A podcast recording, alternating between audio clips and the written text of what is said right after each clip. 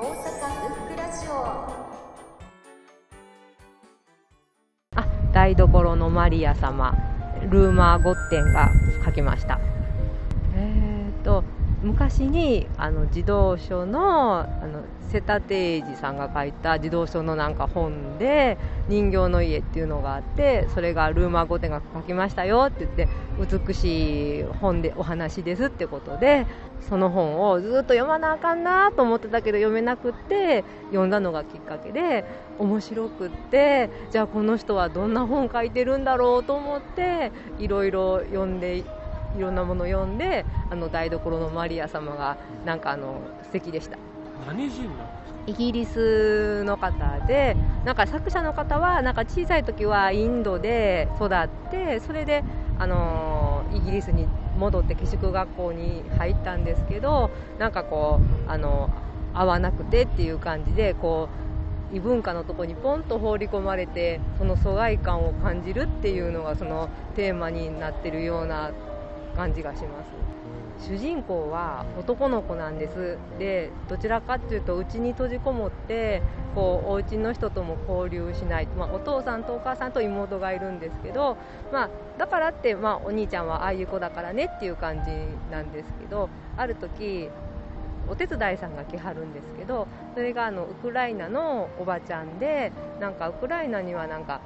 お台所にマリア様の像かなんかそういうななんかそういうのをなんかつけるのが普通らしいんですけどイギリスには私の台所にはこれがないのよって言ってであのそれはどんなものなの？って言ってたらなんかすごいなんかこういろんなこう宝石散りばめたんからなんかいろんなものがあるんですけどでなイコンやとなんかなんかなんかそういうふうなのが飾られてるのででじゃあイギリスのロンドンのなんか宝石店でそんなあるかもと思って行くけどもう高くてもとてもじゃないけど買えないしお店の人にもなんかこう釣れなくされちゃうみたいな。ででもあの。でしたらなんかキャンディー屋さんの銀紙を見てこれで綺麗にこうモザイク画みたいな形でマリア様とイエス様の像を作ったらそのおばちゃんは嬉しくなるんじゃないかと思ってほんであのずっと閉じこもってた子がそのキャンディー屋さんのおばちゃんとかといろいろお話しするようになってこう外に出ていくっていうまでのお話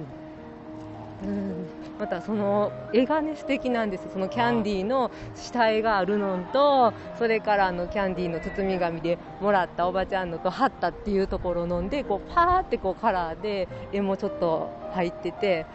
うん、とっても素敵な本でおすすめです。今でも売ってる？んですよ。な他の本はねもうねダメでねなんかネットで買うのしかないのもあるんですけどまだ台所のマリア様はまだある感じです。いいですね。なんか一人の好きな作者を見つけて、でどんどん読む。ああ、そうでもうどちらかというとそういう読み方